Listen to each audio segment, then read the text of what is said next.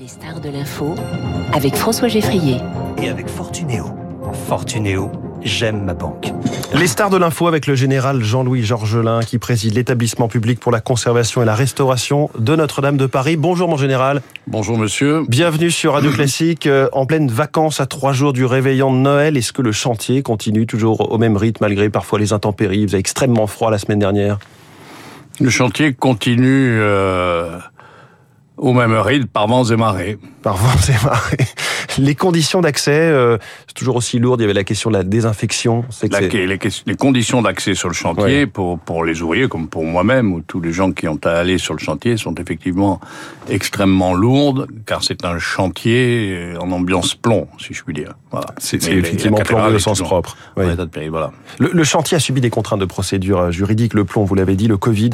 Le prochain risque, est-ce est -ce que ce serait les, les coupures éventuelles d'électricité en janvier? Vous y êtes préparé? Vous avez des, des groupes électrogènes? Écoutez, si je vous écoute tous les uns et les autres, et, et encore ce matin, je crois que la perspective de ces euh, coupures d'électricité s'éloigne. Elle s'éloigne pour le mois de décembre, on verra en janvier. On verra, bon. Bon, bon c'est des coupures de deux heures, c'est pas ça qui, est, qui serait de nature à servir de prétexte à un retard à la réouverture de la cathédrale. Alors, faut se méfier des prétextes. Faut se méfier des prétextes. On va on va prendre les, les points les uns après les autres. Après la, la sécurisation, il y a eu le démontage de, de l'ancien échafaudage, et voilà qui est venu depuis des mois maintenant le chantier de la reconstruction proprement dite. Est-ce que ça avance comme vous le souhaitez? Alors la clé du succès dans cette affaire, c'est évidemment rapprochez-vous un tout petit peu la du micro. clé du succès dans cette affaire, c'est évidemment la planification. Nous avons une planification extrêmement rigoureuse et nous confrontons tous les jours l'avancée du chantier à euh, cette planification. Depuis euh, septembre 2021, nous sommes dans la phase de reconstruction proprement dite et euh, nous voyons maintenant de manière assez spectaculaire les résultats de tout ce que nous avons fait depuis trois ans. Nous moissonnons ce travail qui a été fait de manière souvent ingrate. Mmh. Et on voit euh, des avancées qui sont euh, qui nous remplissent de joie, mais pour autant, ça ne veut pas dire que la partie est gagnée. Alors, euh, pour aller un peu plus dans le détail, euh, nous avons complètement achevé la restauration du transept sud. On a enlevé l'échafaudage, il est exactement dans l'état où nous le rendrons en 2024. Nous avons complètement réparé les, le voûtin de la, du transept nord qui s'était effondré pendant oui. l'incendie. C'est la première voûte. Mmh. Que nous On était à ciel ouvert. Ouais. Oui, ce qui était ouvert. Donc ce voûtin-là est réparé. Euh, nous allons euh, euh, commencer le, montage des échafaudages dans les deux premières travées de la nef et, et ainsi de suite. Les, les douze chapelles du chœur retrouve l'éclat des peintures qu'elles avaient complètement perdues bien avant l'incendie. Oui, c'est ça. On va, on va retrouver, quand on y retournera, nous, grand public, on va retrouver une cathédrale qu'on ne connaissait pas, même avant 2019, puisque vous, vous restaurez tous les murs, vous grattez quelque part tous les murs, et surtout vous restaurez euh, les, les, les, ouvriers qui, qui, qui travaillent, restaurent chaque peinture, chaque fresque. Bah écoutez, on ne se verrait pas rendre la cathédrale euh, complètement restaurée, si vous voulez. Alors on fait les murs notamment pour une raison aussi euh, liée au plomb. C'est-à-dire le, le, les principaux dégâts qu'il y a eu à l'intérieur sont liés à cette poussière de plomb. Donc nous sommes tenus de la restaurer. C'est à la fois inévitable et à la fois ça va de fait embellir euh, la cathédrale telle ça, que ça nous va, qui sommes en vie aujourd'hui la connaissions.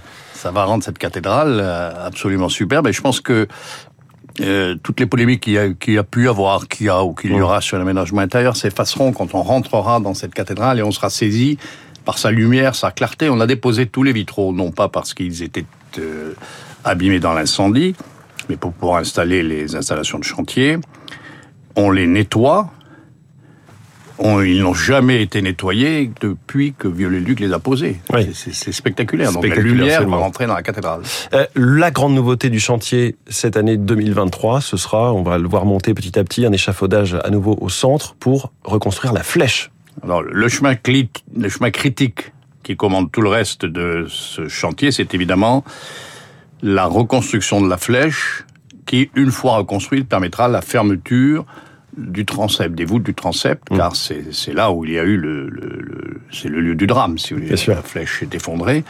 Et au centre de, de, cette croix que forme le plan de cette église, voilà, cette cathédrale. Voilà, c'est cela. Et nous avons commencé à monter un, un échafaudage qui aujourd'hui est arrêté à 26 mètres. Mmh qui repose sur le transept. C'est un échafaudage qui fera 100 mètres puisque le coq de la flèche est à 96 mètres. Nous avons, euh, nous sommes actuellement à la, à la hauteur des, du sommet des piliers du transept. Pourquoi? Parce que nous avons installé les, les qui vont permettre de construire, de reconstruire les arcs du, Oui. euh, de la voûte du transept. Des- ce sont des techniques assez spectaculaires. J'ai, pu voir des, euh, des croquis qui montrent ces cintres dont vous parlez, Oui. des cintres en bois qui font quoi 10, 15 mètres de... Oui. Et, et qui sont 15 euh, mètres. qui euh, eux-mêmes font une sorte de voûte euh, au-dessus du, du vide. Enfin, il y, a tout- il y a des échafaudages tout autour, mais c'est assez spectaculaire de d'imaginer qu'on va au-dessus de tout ça Et- rebâtir une flèche jusqu'à 96 mètres de haut. Et, pour nous, depuis qu'on a construit ce plancher, d'ailleurs à hauteur des, on voit des photos qui le montrent assez bien, euh, à hauteur de ces cintres, on est très ému parce qu'on voit que la chose avance bien. Oui. Et vous parliez des cintres du transept, vous voyez aussi, ces cintres se retrouvent et forment ce qu'on appelle l'oculus zénital. Les Oui. gens qui connaissent euh, Notre-Dame se souviennent qu'il y avait une vierge peinte sur, euh, à cet endroit-là. Et nous allons donc reconstruire tout cela. Et on voit que ça avance effectivement bien. On voit que ça avance. Alors, j'aimerais qu'on écoute quelques notes de musique. Euh, je me tourne vers la régie puisque nous avons euh, nous avons euh, quelques notes de musique de, de l'orgue, du grand orgue à écouter, qui qui évidemment a été relativement épargné par par, par l'incendie. C'est Rachmaninoff, hein, je le précise.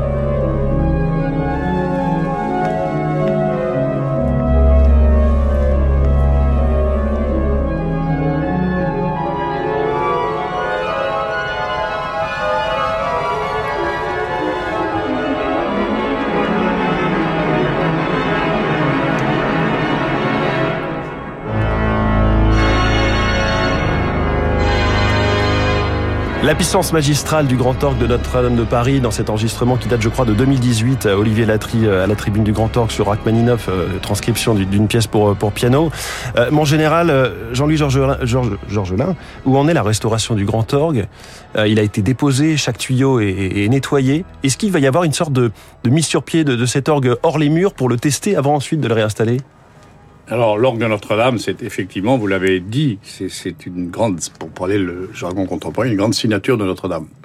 C'est extraordinaire, c'est l'un des plus puissants orgues d'Europe, sinon le plus grand, et du monde, c'est 8000 tuyaux, 115 jeux. Il a effectivement reçu du plomb dans ces tuyaux. Nous l'avons complètement démonté et nous l'avons envoyé avec ses soufflets dans trois euh, facteurs d'orgue, Oui. en Corrèze, euh, euh, dans l'Hérault et dans le Vaucluse. Le nettoyage est terminé et les tuyaux vont revenir à la cathédrale à partir du mois de, à partir du début 2023. Mmh. Donc on va voir l'orgue retrouver sa place dans la cathédrale. Alors pour bien l'harmoniser, Ça prend un peu de temps, hein, Ça quand il faut six euh, accorder chaque tuyau un par un. six, six Hmm. mois.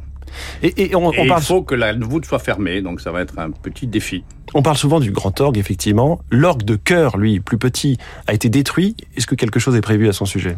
Alors l'orgue des, des, des chœurs avec l'hôtel Oui. était au transept, hein, l'hôtel de L'orgue été juste derrière le- C'est- c'est l'hôtel. les, c'est les deux grandes victimes, parce qu'en réalité, il n'y a pas eu beaucoup, Oui. pratiquement pas d'œuvres d'art détruites en dehors de, de ces deux. Alors le, le, le, le- le clergé, car s'il appartient au clergé, ce sera, s'il est financé par le clergé, alors que le reste est financé par la souscription, il sera reconstruit, probablement euh, amplifié.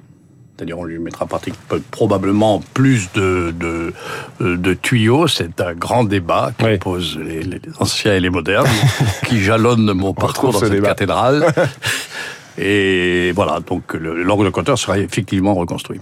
Est-ce que vous vous sentez euh, très regardé, évidemment, en France, à l'étranger, mais est-ce que vous pouvez travailler, et quelque part, est-ce que vous avez la paix, après les, mois de polémique que vous évoquez euh, finement à l'instant?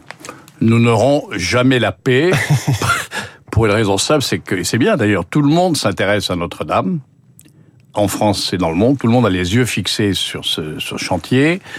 La France a annoncé qu'elle le referait, par la voix du président de la République, elle le reconstruirait en cinq ans. Moi, je suis là pour ça. Nous nous battons pour ça. Et les polémiques sont autant d'aiguillons qui nous dirigent encore plus efficacement vers euh, la conclusion de ce chantier. Ce qui ne veut pas dire qu'en 2024, tout sera terminé. Tous Oui. les extérieurs resteront à faire. Est-ce que le grand public pénétrera librement en 2024 ou est-ce que à ce sera un peu de plus tard 2024, Oui. quand on aura rendu la cathédrale à l'archevêque, la cathédrale retrouvera tout à fait normalement le service liturgique catholique de manière définitive.